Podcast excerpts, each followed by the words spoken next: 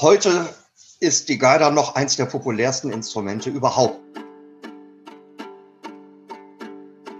Es gibt halt in der bulgarischen Musik andere Tonsysteme und vor allem gibt es äh, Takte, die bei uns völlig unbekannt sind.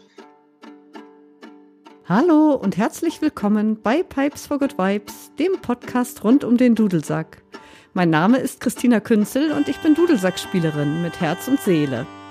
Hier erhältst du vielfältige Einblicke in die bunte Welt der Dudelsäcke, Gespräche mit anderen Experten, Geschichten aus meinem eigenen Leben als Dudelsackspielerin und eine große Portion Freude im Instrument und an der Musik. Schön, dass du da bist.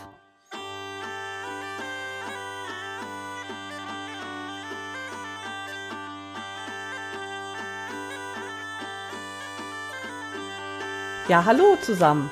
Heute ist Mick Los zu Gast. Mick ist Dudelsackspieler, hauptsächlich bekannt für die Illian Pipes, die er spielt. Und Mick wird uns heute aber die bulgarische Gaida vorstellen. Herzlich willkommen, Mick. Hallo Christina. Schön, dass du da bist. Ja, du wirst uns ja heute einiges über die Gaida erzählen, aber ganz vorab. Wie bist du eigentlich als Spieler eher der irischen und schottischen Tradition verhaftet zur Gaida gekommen? Ja, das war so vor ziemlich genau 20 Jahren. Da hat mich die irische Musik eine Zeit lang geradezu gelangweilt. Hm. Das hat mir nichts Neues mehr gegeben. Und ich war schon drauf und dran, das Spielen komplett dran zu geben. Dann war ich in Urlaub in Bulgarien, habe da die Geider gesehen und gehört und dachte, wow, das ist jetzt mal was völlig anderes. Das ist interessant. Damit war das Interesse geweckt. Dann habe ich ein Instrument bekommen, weil der erste Geiderspieler, den ich angesprochen habe, war gleichzeitig auch Instrumentenbauer. Und der hat es tatsächlich innerhalb von drei Tagen geschafft, mir zum unglaublichen Preis von 150 D-Mark eine Geider zu bauen. Wow. die ich auch heute noch habe. Spielt immer noch gut. Dann ging das Jahr rum und mir wurde sehr schnell klar, ich komme alleine überhaupt nicht weiter. Ich habe keine Ahnung, wie man dieses Ding spielt. Ja. Weil alles, was ich versucht habe, hörte sich komplett anders an als das, was ich von Aufnahmen kannte. Also war klar, ich brauche einen Lehrer. Den habe ich dann in einem Jahr darauf kennengelernt. Okay. Und seitdem spiele ich munter drauf los. Ja, inzwischen gibst du ja auch einige Kurse sogar für Geider. Also ja, immer ja. mal wieder zumindest. Ja, das, das Interesse an diesem Instrument ist halt in Deutschland nicht sehr ausgeprägt. Ja. Was zum großen Teil wahrscheinlich daran liegt, dass die bulgarische Musik für unsere Ohren doch sehr, sehr ungewohnt klingt und teilweise einfach auch chaotisch, obwohl sie es gar nicht ist. Ja. Es gibt halt in der bulgarischen Musik andere Tonsysteme und vor allem gibt es äh, Takte, die bei uns völlig unbekannt sind. Die ganzen asymmetrischen, ungeraden Takte, fünf Achtel, sieben Achtel, neun Achtel und so weiter. Ich glaube, bis 27 Sechzehntel geht's. Ja, fünf Achtel, sieben Achtel, neun Achtel geht ja noch. Das, das hört ja. man zumindest ja im Mittelaltergenre immer häufiger oder häufig. Oder spielt man auch ab und zu mal, kommt man eigentlich so als Dudelsackspieler, kommt man damit immer wieder in Berührung. Aber wenn es dann so an 27 Sechzehntel geht, das ist dann in der Tat relativ sehr selten. Ja. ja. Genau. Ja, da sind wir ja schon mittendrin im Thema. Also die Geider, klar, die bulgarische Geider kommt ja aus Bulgarien. Kannst du denn etwas zur Geschichte von dem Instrument so erzählen? Äh, nicht wirklich. Bulgarien war halt immer ein sehr, naja, ich will nicht sagen abgelegenes und rückständiges Land, Aber es war halt immer ländlich geprägt. Und deswegen mangelt es einfach an Aufzeichnungen. Ja. Also fest steht, die Geider gibt es da schon sehr, sehr, sehr lange. Aber wie lang genau, darüber kann man nicht sagen. Ja. Also die Bulgaren behaupten gerne, äh, schon Orpheus aus der griechischen Sage hätte Geider gespielt. Das Okay. ist natürlich ein bisschen mit Vorsicht zu genießen, diese Aussage. Aber man weiß einfach nicht, wie lange das Instrument tatsächlich existiert. Hm. Weil bei Aufzeichnungen, die irgendwann im späten Mittelalter oder in der frühen Neuzeit gemacht wurden, da hat sich kein Mensch dafür interessiert, was irgendwelche Bauern und Hirten in abgelegenen Bergdörfern für Instrumente spielen. Ja. Wenn was aufgeschrieben wurde, dann wer wo wen erschlagen hat und wo es Erbschaftsstreitigkeiten in der Thronfolge gab. Aber die Belange des einfachen Volkes, darüber weiß man halt nichts. Und das erstreckt sich auch auf die Musikinstrumente. Ja. Wurde die Geider denn, also ich meine, in Deutschland hatten wir ja das Problem, dass, dass der Dudelsack ja nicht durchgehend gespielt wurde, dass er irgendwann von der Bildfläche verschwunden ist. War das in Bulgarien auch so oder wurde die Geider in der ländlichen Bevölkerung eigentlich immer gespielt?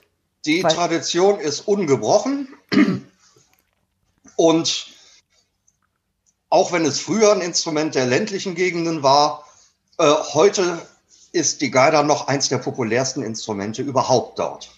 Ja, Also ich würde mal schätzen, dass gemessen an der Bevölkerung Bulgarien wahrscheinlich die höchste Dichte an Dudelsackspielern hat von allen Ländern weltweit. okay. Es ist unglaublich, wie viele Geiderspieler es gibt. Okay, ist wirklich, also da, da kann man dann wirklich sagen, es ist wirklich ein Volksmusikinstrument, das einfach vom Volk gespielt wird, Ja, offensichtlich. ja. Ja, cool. Das ist schön, sowas, finde ich. Ja, du hattest ja eben schon gesagt, dass es die Geider schon sehr, sehr, sehr, sehr, sehr lange gibt. Ähm, das Aussehen der Geider ist ja auch sehr speziell. Ich schätze mal, das hat sich über die ganzen Jahrhunderte, kann man ja eigentlich sagen, dann auch nicht wirklich großartig geändert. Die ist wahrscheinlich, wird sie immer noch so gebaut und sieht so aus, wie sie auch vor ein paar hundert Jahren gebaut wurde und ausgesehen hat, oder? Ja, das Aussehen ist ja nun auch wirklich sehr sparsam und rustikal. Ja. Also ich, ich werde dir noch ein Bild schicken, aber im Prinzip auf den ersten Blick sieht's aus wie zwei Stöcke und ein Haufen Schlachtabfälle. Und Ja. daran, daran hat sich ganz sicher nichts geändert. Nein. Also noch primitiver kann die gar nicht ausgesehen haben. Weil noch weniger geht einfach nicht. Nee, noch weniger geht nicht. Das stimmt. Das stimmt. Also es gibt Instrumente, die hochgradig verziert sind. Zum Beispiel mit Zinneinlagen und sowas. Ja. Das hat es aber auch schon immer gegeben. Ja, die, die Geld hatten, Für, die hatten für sich dann die, die wahrscheinlich. sich das leisten konnten. Ja. Genau. ja. Und vom Aufbau, ich glaube, es gibt, also ich selber kenne, glaube ich, nur Geiders mit einem Bordun. Ja, Gibt auch nur welche mit einem Bordun. Die Ja. haben nicht mehr. ja. Okay. Ab und zu findet man mal eine makedonische Geider, die noch einen kleinen Bordun hat. Das ist aber eine ziemlich neue Erfindung und hat sich auch nicht wirklich durchgesetzt. Ja. Davon sind mal ein paar gebaut worden. Und irgendwann in Bulgarien hat mal jemand insgesamt drei Bordune in sein Instrument eingebunden. Das war aber auch ein einmaliger Gag. Okay. Naja. Ansonsten der Aufbau ist ein Bordun, die Spielpfeife, Anblasrohr, fertig. Ja, ganz simpel. Ja.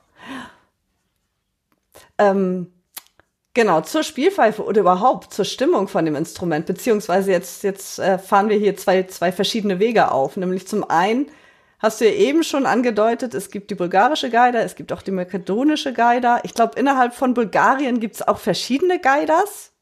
Richtig? Richtig, ja. Es gibt in Bulgarien zwei Typen.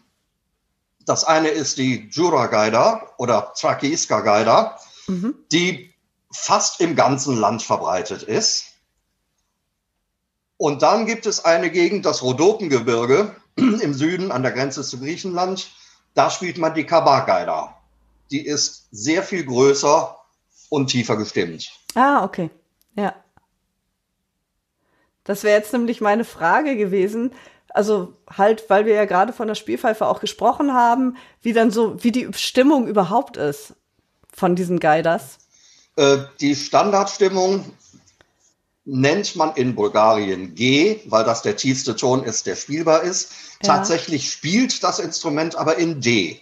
Mhm. Der Grundton liegt in der Mitte der Skala. Mhm. Und das ist auch der Bordunton. Ja. Also die G-Geider spielt tatsächlich in D. Ab und zu gibt es andere Stimmungen. D-Geider wird ab und zu benutzt, die tatsächlich in A spielt. Mhm. Und um die Verwirrung komplett zu machen, ist es bei der Kabagaider so, dass da die Tonbenennung nach dem tatsächlichen Grundton erfolgt. Okay.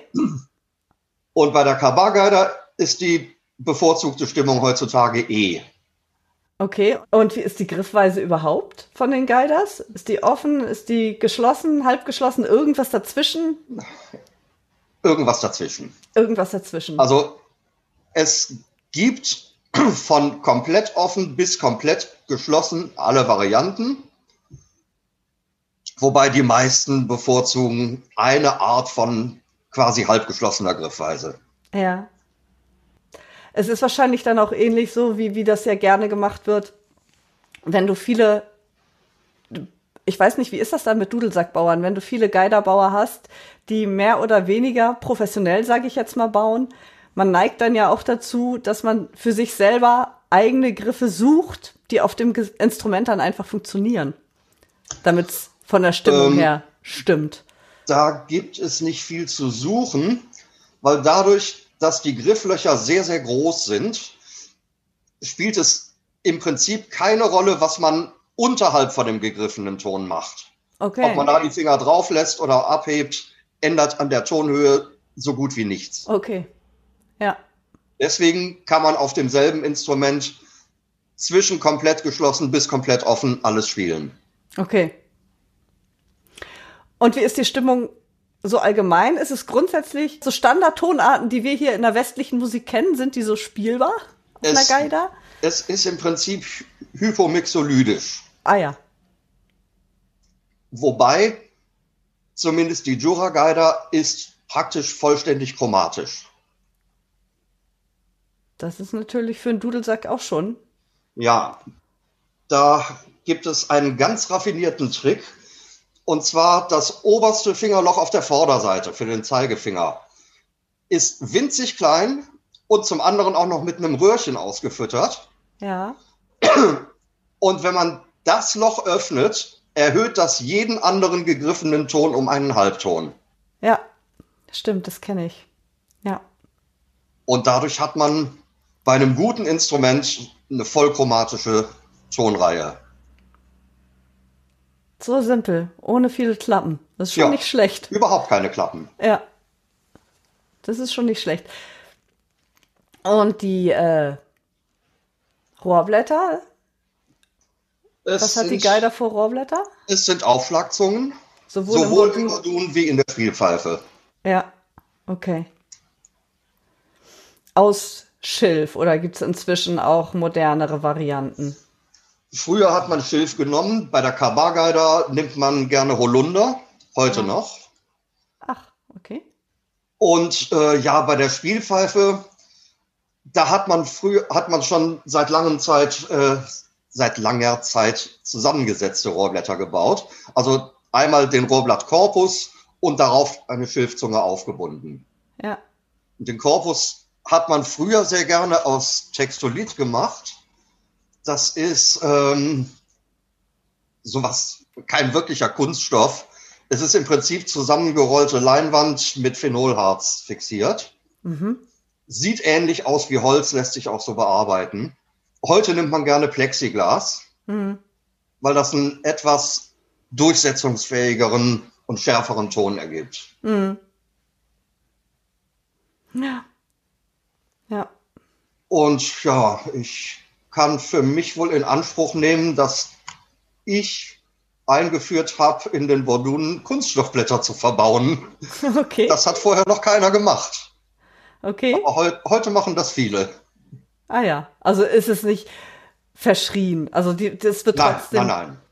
wird trotzdem quasi modernisiert, sag ich jetzt mal, Ja, oder den, den ja. Gegebenheiten angepasst. Dass man einfach Ja. sagt, ja, das Instrument soll auch stimmstabiler sein und leicht, leichter zu pflegen vielleicht oder Ja. durchsetzungsfähiger, wie auch immer. Ja. Ja. Wie sind denn die Einsatzgebiete? So wird die hauptsächlich solo gespielt oder gibt's die auch im ähm, ja, Band-Ensemble-Zusammenhang? Es ist fester Bestandteil des, des Folkloreorchesters. Ja, Also das, das Instrumentarium in Bulgarien ist relativ überschaubar an den traditionellen Instrumenten. Also es gibt die Geider als Dudelsack, es gibt die Kaval, das ist eine Hirtenflöte, es gibt die Gadulka, das ist so eine kleine Kniefiedel. Und das war's im Prinzip schon mit den Melodieinstrumenten. ja, Ansonsten natürlich Akkordeon, Klarinette, Saxophon, das ganze Programm an modernen Instrumenten. Aber an den traditionellen Instrumenten gibt es im Prinzip nur diese drei. Es gibt noch verschiedene kleinere Flöten und andere Sachen, aber die sind von stark untergeordneter Bedeutung. ja. Und Perkussionsinstrumente gibt's dann wahrscheinlich auch noch dazu, ne? Ähm, ja, es gibt die große Trommel, Tepan. Die Mittelalterfreaks kennen das als Davul, ist dasselbe Instrument. Davul Ja. ist türkisch, Tepan ist bulgarisch.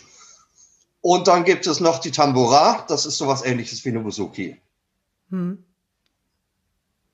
Und damit war es das auch schon in, mit den Begleitinstrumenten. Ja, In den makedonisch geprägten Gebieten wird häufiger auch Dabuka gespielt, noch als Trommel.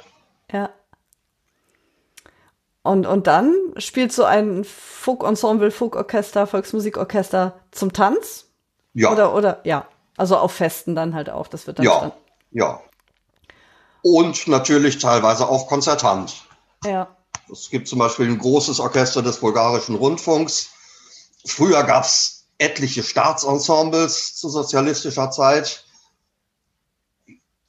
die dann wirklich bis ins Gigantische aufgeblasen waren.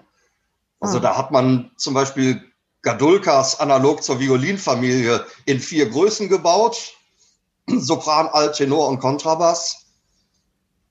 Und Tambura hat man auch in zwei Größen gebaut. Und davon gab es dann wirklich viele, viele, viele. Dann, da hatte man ohne weiteres ein 30, 40-köpfiges Orchester. Wow. Da könnte man ja direkt neidisch werden. ja, schön. Also ich finde es ja schön, wenn die Geider, halt- also wenn, wenn, ja, ein traditionelles Musikinstrument einfach auch so eingesetzt wird.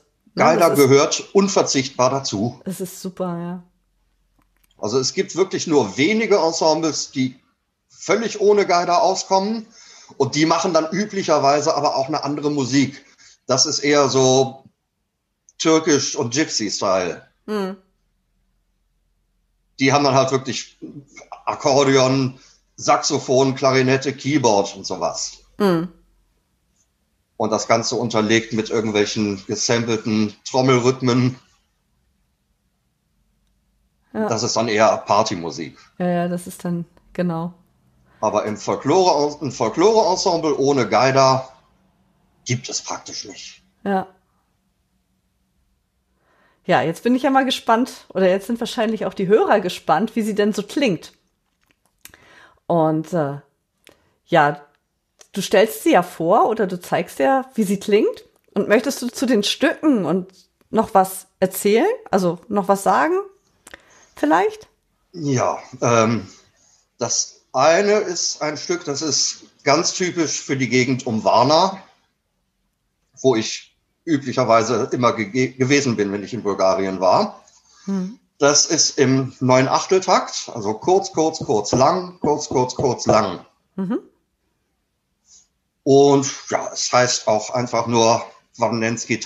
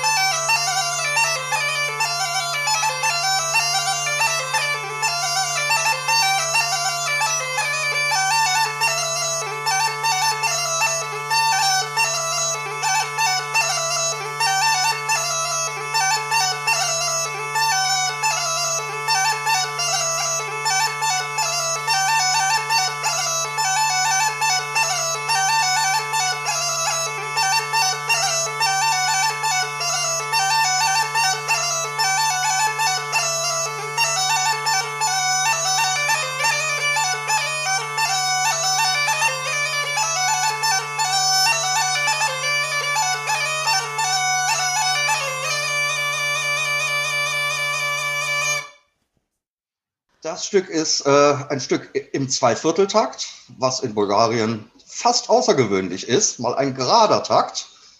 Es kommt aus Thrakien, ist etwas äh, flotter im Tempo und es heißt Trete Petit dreimal. Dreimal und im Zweivierteltakt. Ja. ja. Frag mich nicht, wie der Name zustande kommt. Ja, vielleicht wird es so dreimal gespielt oder so, wer weiß.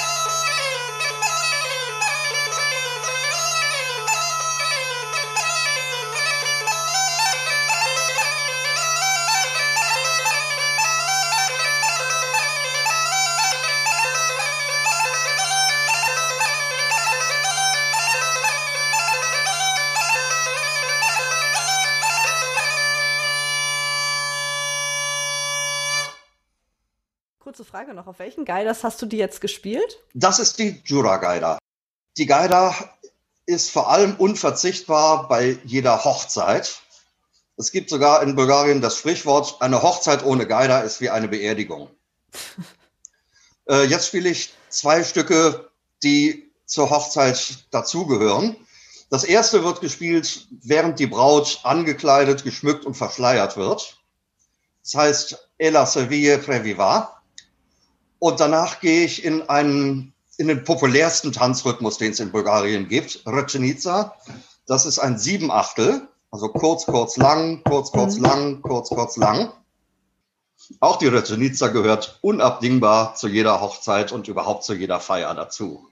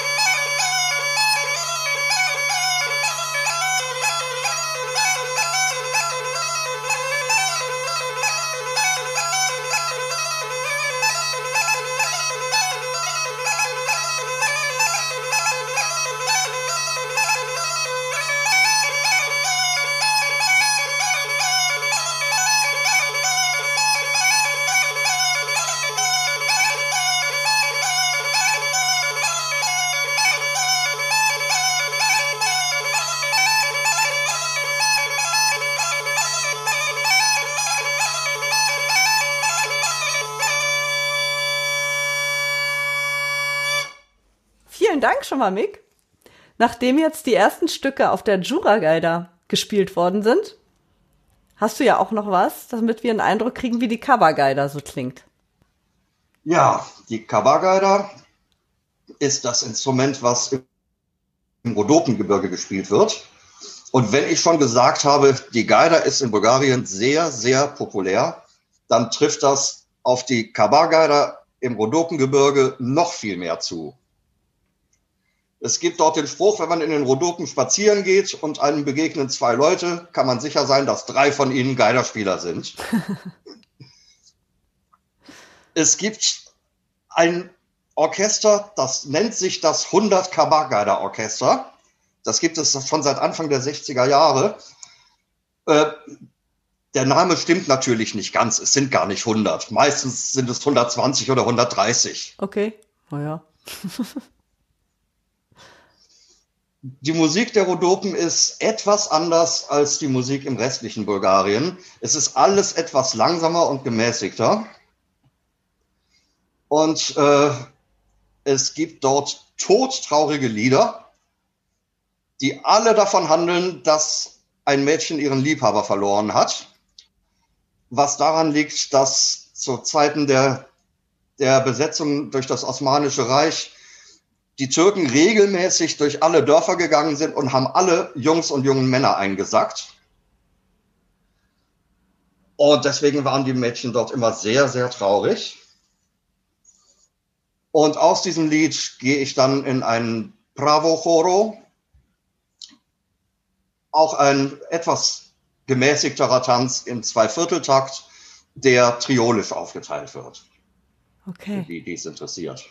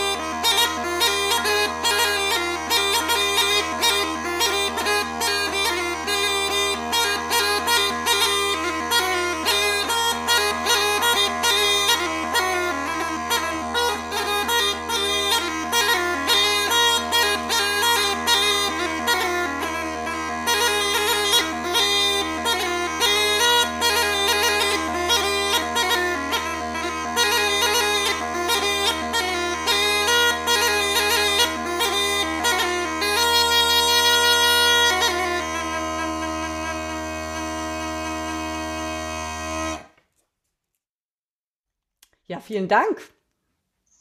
Gibt es noch etwas, was du denn den geneigten Geider-Interessenten eventuell noch mitgeben möchtest, wenn sie sich jetzt für das Instrument interessieren, wie sie da rankommen, wie sie an, an Lehrer kommen, was auch immer? Ja, an Lehrer zu kommen ist in Deutschland nicht ganz einfach. Soweit mir bekannt ist, bin ich der Einzige. An ein Instrument zu kommen, ist von hier aus auch nicht so ganz einfach. Es gibt zwar im Internet jede Menge Angebote, teilweise lachhaft billig. Mhm. Üblicherweise taugen die Instrumente nichts. Mhm. Weil auch bulgarische Geiderbauer, auch die berühmten und großen, produzieren auch Ausschuss. Und der wird, der verkauft sich dann übers Internet. Günstiger ist es, man fährt rüber, lernt jemanden kennen, der spielt, der einem einen guten Instrumentenmacher empfehlen kann. Oder man wendet sich eben an mich. Ich kann auf jeden Fall auch qualitativ hochwertige Instrumente besorgen. Das klingt doch gut. Also, wer Kontakt zu Mick möchte, ich verlinke das alles in den Show Notes von diesem Podcast. Ja. Ja. Und natürlich auch ein Bild, wie die Guide aussieht, für die, die es nicht wissen. Das wird auch in den Show Notes verlinkt. Und dann kann man sich das angucken und zusätzlich zu der Musik, der wir hier jetzt schon lauschen dürften, noch ein Bild davon bekommen. Ja, Mick, vielen, vielen Dank. Sehr gerne. Hat Spaß gemacht. Ich bin ja doch ein bisschen neidisch auf die Bulgaren, dass ähm, der Dudelsack da so ganz normal in den Alltag integriert ist. Das finde ich ganz großartig. Und ja, schön, dass du uns da so einen kleinen Einblick gegeben hast. Danke. Ja, hat mir auch Spaß gemacht. Ich danke dir. Okay, tschüss. Bis dann. Tschüss.